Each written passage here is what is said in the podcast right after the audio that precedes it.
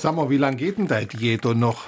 Bis man etwas sieht. Wir haben über die Feiertage wieder so viel auf die Rippe gekriegt, da können wir jetzt auch ruhig mal ein bisschen langsamer. Boah, ich kann das bald nicht mehr sehen. Alles so gesund.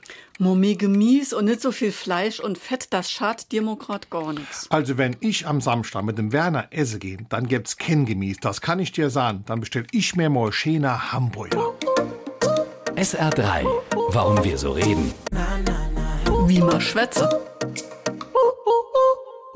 Hamburger kommen aus den USA. Mit dem englischen Wort Ham für Schinken haben die Hamburger allerdings nichts zu tun. Der Name geht tatsächlich auf die Stadt Hamburg zurück.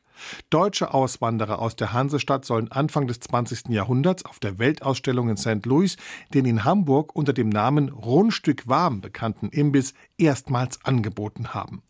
In die amerikanischen Kochbücher ging das Ganze dann als Hamburger bzw. Hamburger Steak ein. Schade. Wären es Auswanderer aus dem Saarland gewesen, würden heute weltweit vielleicht Uchtelfanger oder Peppenkummer gegessen. SR3